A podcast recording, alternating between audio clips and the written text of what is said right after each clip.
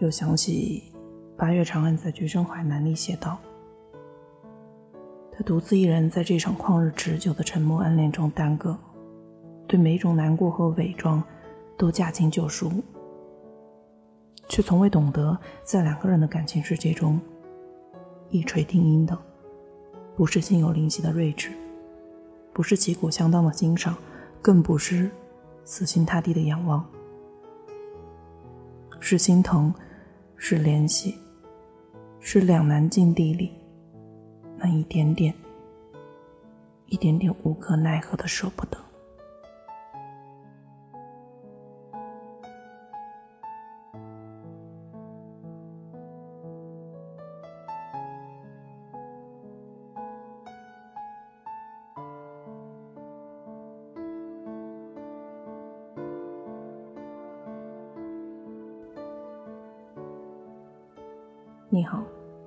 听故事的人，这里是荔枝 FM 四八二三一六，我是主播陆离。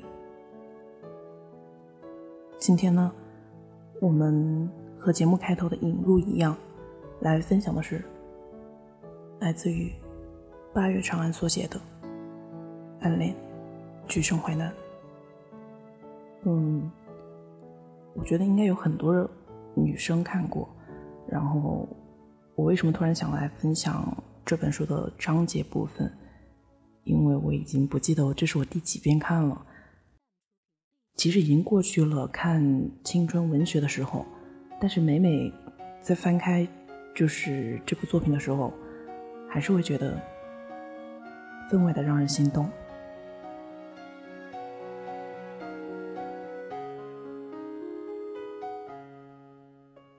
有些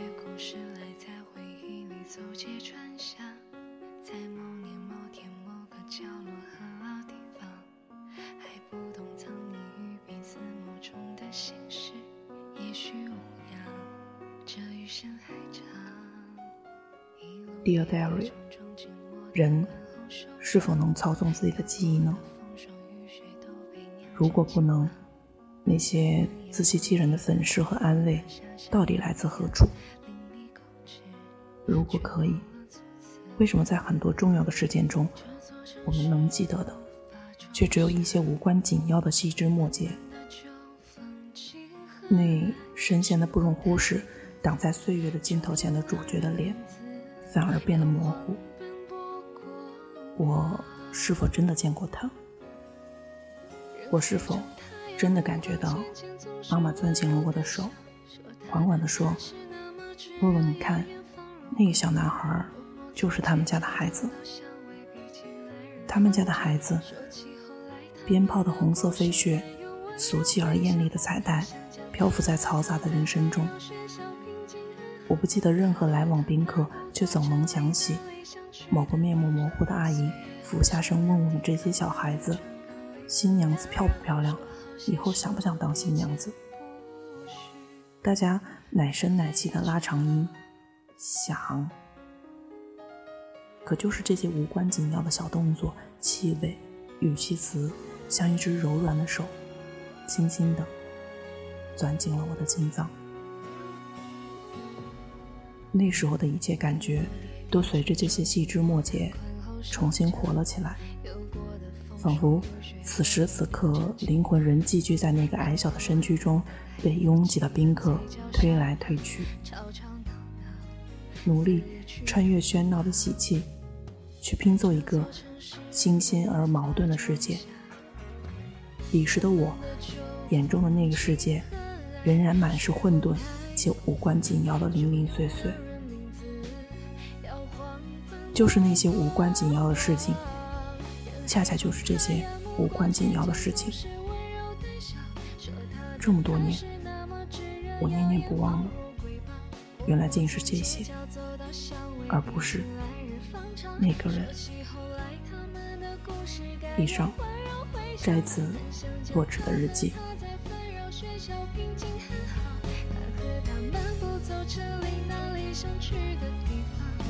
也很善良，停靠温暖船港，未曾打扰。说好携手并肩，不许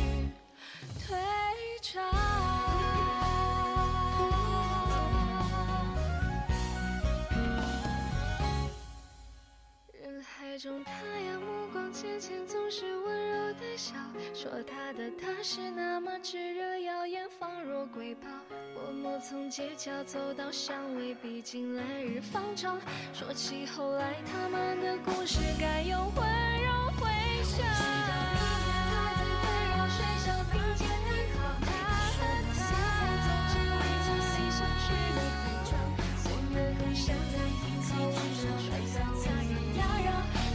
携手并肩，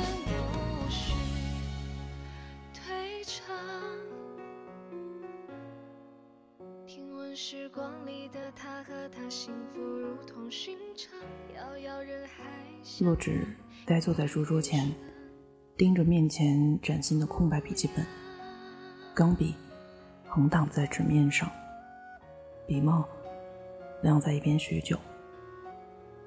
他不知道第几次拿起笔，终于决定先把日期写上去。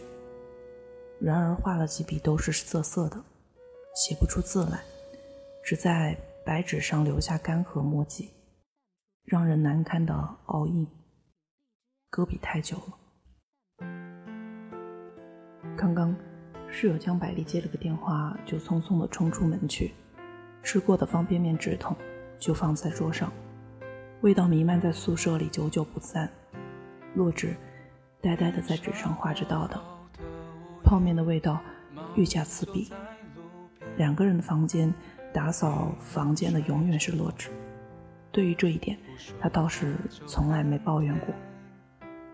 勤劳只是因为对脏乱的忍受能力低于他人，他忍不过百丽，只能自己动手干活。忍耐是一种大智慧。上午，江百丽坐在桌上，拿起塔罗牌，照例进行每日一算式，死活让洛枳也抽一张。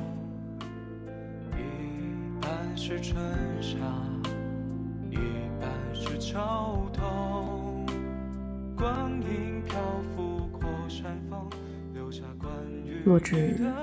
抽完牌，看都没看就塞回给了床上的神婆，低下头继续看东野圭吾的侦探小说。不知过了多长时间，洛枳突然听见天花板附近传来尖叫声：“你你到底听没听我说话呀？”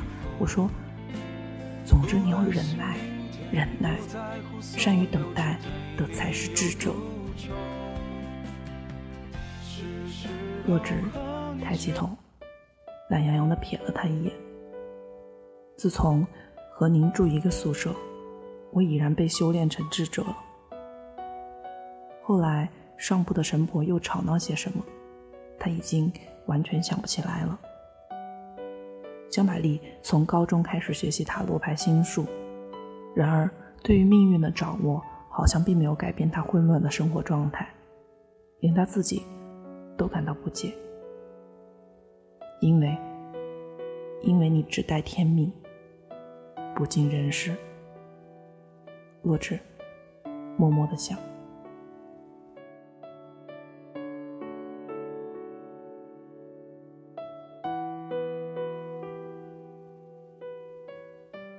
洛枳并不相信命运，他怕自己信了天灾，就忘了人祸，因为人祸是可以憎恨和对抗的。而天意不可违，人一旦相信了命运，还能有什么指望？不过，有句话百丽没说错：善于等待才是智者，忍耐的确是必要的。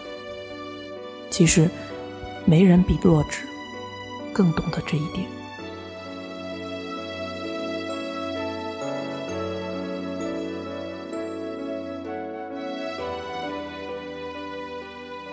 他抬手看表，已经不知不觉过了半小时了。他还在胡思乱想，眼前的白纸白得越发刺眼。他呼的一下站起来，椅子腿儿在水泥地板上划出尖裂的悲鸣声。洛枳端起百丽的面碗，小心翼翼地防止面汤溅出来，慢慢地走到厕所倒掉，回房间打开门窗通风。然后把百丽哭泣时扔了一地的鼻涕纸扫干净，洗手，深吸一口气，重新拧亮台灯。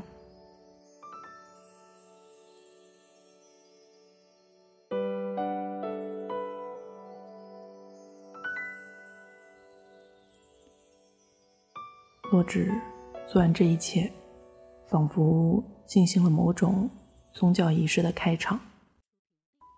他终于还是抓起了钢笔，在演算纸上狠狠地画了几道，直到画出了顺畅的笔迹。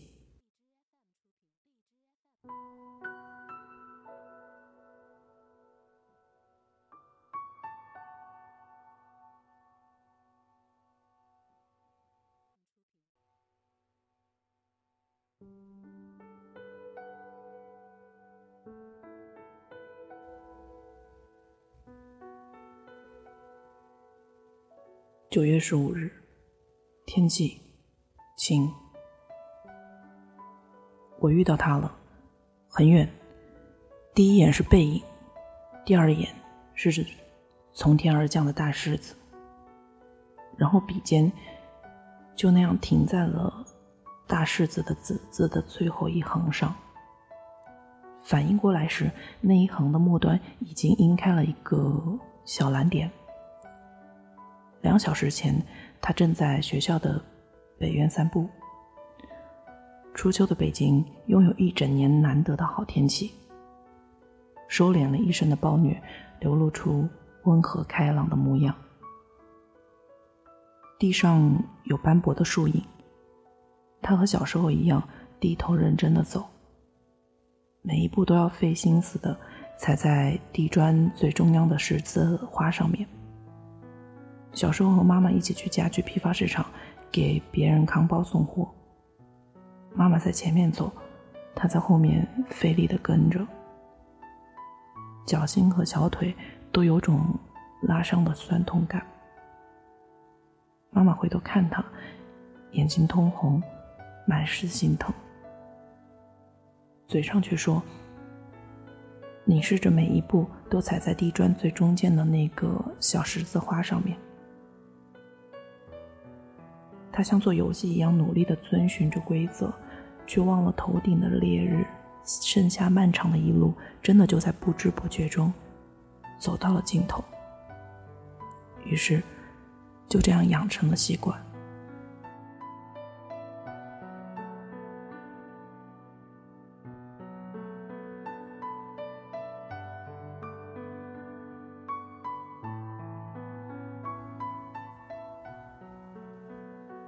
忽然起风，他下意识的停住，抬起头，前方两三米处的岔路口，拐过来一个人，正好走在他前方。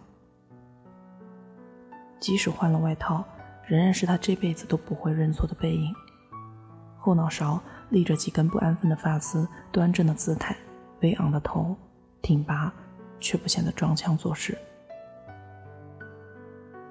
正愣着，一个大柿子突然结结实实的落下来，掠过他的视线，砸在了前方不到半米处。如果刚才他没有止步的话，应该会正中头顶。不过他的尸体仍然溅了落枳一身脏兮兮的汁水，很惨烈。无论是日，无论是柿子还是他自己，都很惨烈。前方的人听到柿子落地的难听的声音。回过头来，洛枳在他目光移到自己脸上之前，慌忙转身，撒腿就跑。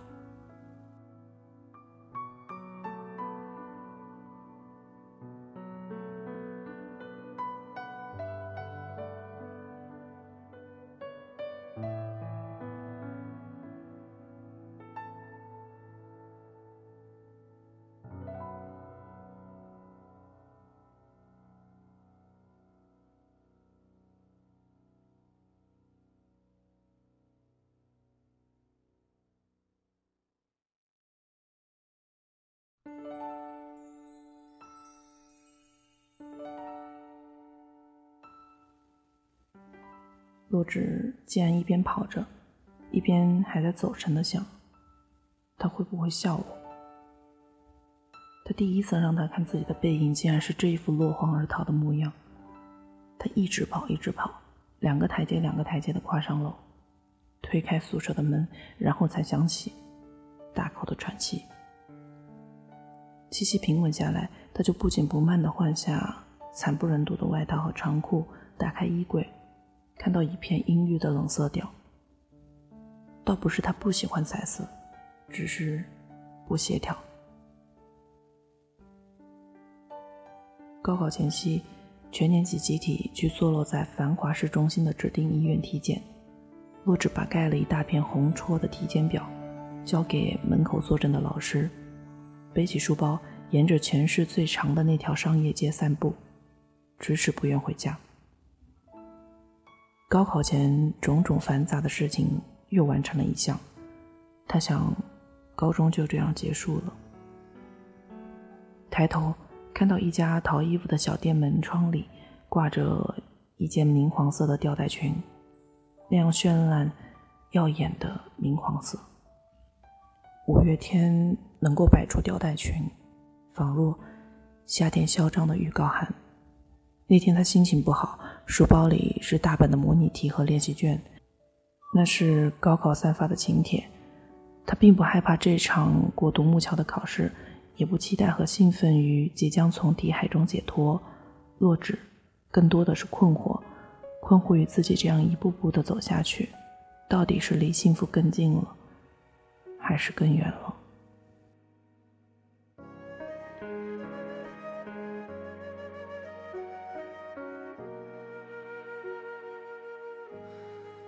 你问风为什么拖着候鸟飞翔？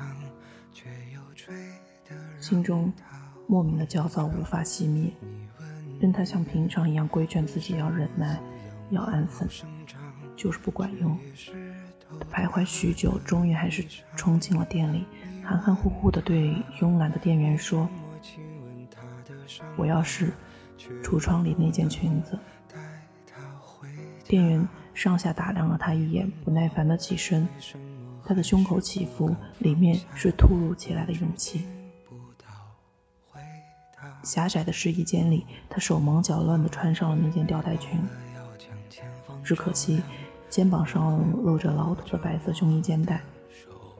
刚打开小隔间的门，就看到对面的穿衣镜中立着一个表情呆滞、脸色黯淡的女孩，从门后探出半个身子，瑟缩胆怯的可笑。扎着十几年不变的老土马尾辫，被明黄色衬托得好像营养不良的村姑。他一愣，有些尴尬，然而心情奇迹般的安定下来。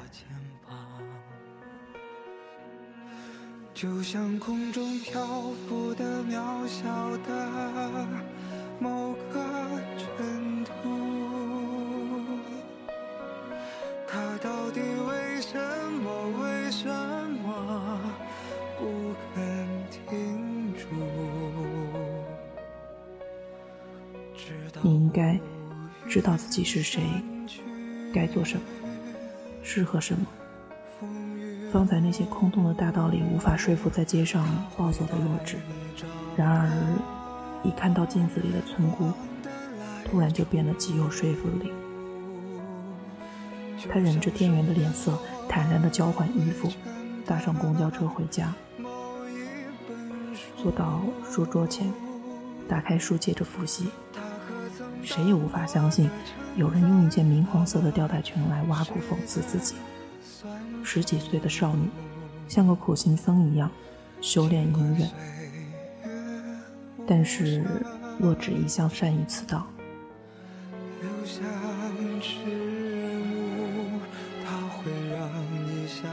但这一次似乎有点不一样。他带着一身脏兮兮的湿汁水逃回宿舍，也因为心慌，和那天一样的突如其来的心慌。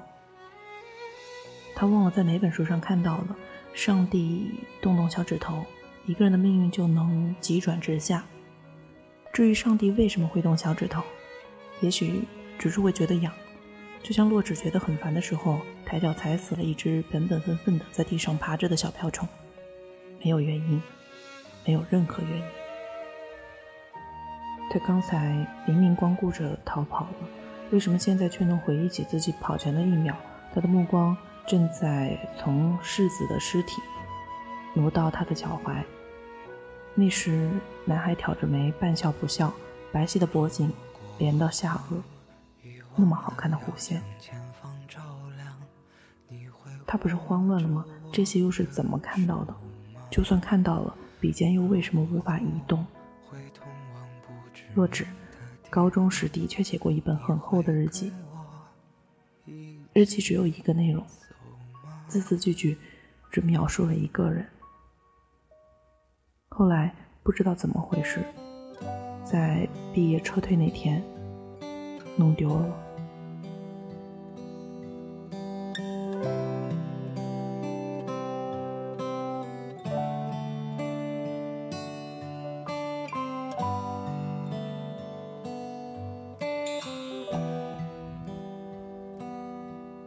太久之前了，久到不知道怎样再提笔，久到不能再熟练轻松的用大篇幅的文字去描绘脑海中留下的漂亮的下颌线和那憋着笑惊讶的神情，久到想不起来那时的一大片水蓝色笔记铺展开本子上所带来的卑微的满足感，太久了。蝴蝶逃啊逃，我们不知道。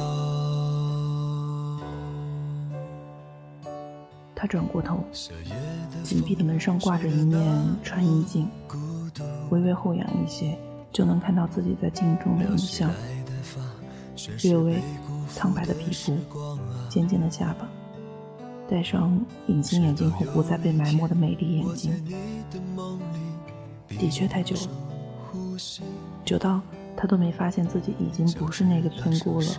每个埋头苦读的高中女生，到了大学都会经历外貌上的蜕变，因为他很少与老同学联系，没经历过同学会上此起彼伏的客套尖叫。啊，你变得好漂亮，所以他几乎没有察觉。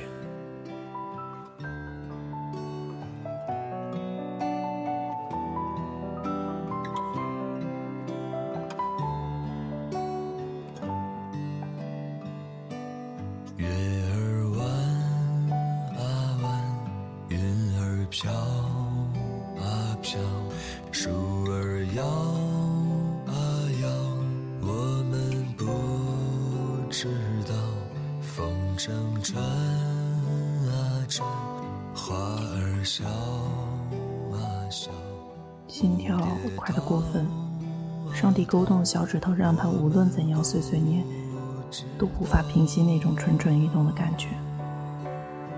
现在的我，已经不是当时的村姑了，不是吗？若芷暗暗的想。所以，有些故事是不是应该迎来转折点了呢？毕竟。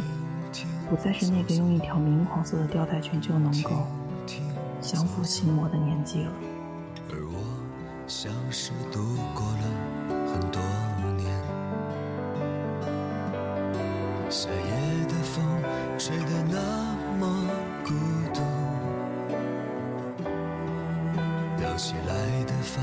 全是被辜负的时光啊。直到有一天。我在你的梦里屏住呼吸，交织的城市，陌生的你。故事讲得好的人，总是知道在哪里结尾，裁剪容易，留下最好的，知道固步自封，退而节俭，这样我的秘密就美不胜收。它叫做暗恋，叫做青春，叫做遗憾，叫做见好就收，叫做不老的少年。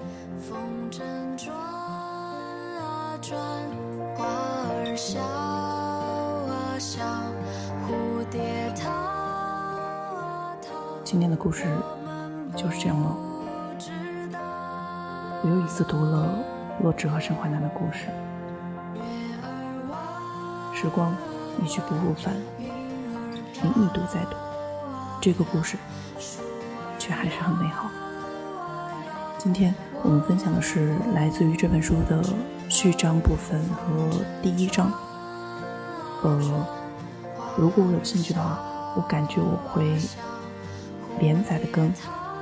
但是不知道大家有没有兴趣，就是一直听一本书，我觉得应该听久了会比较厌烦。所以到时候再看吧。如果你觉得把洛枳和盛淮南的故事一直听下去比较感兴趣的话，也欢迎在留言区评论给我，我会收到。那么今天的故事就是这样喽，我们下期再见，拜拜。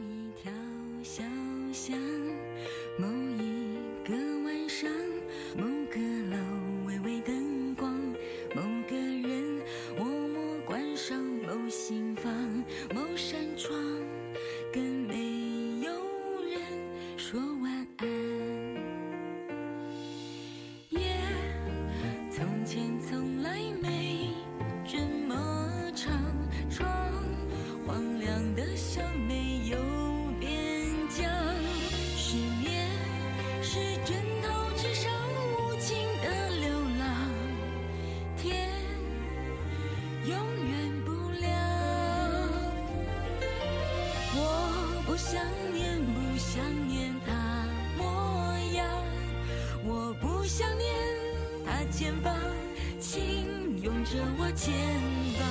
我不想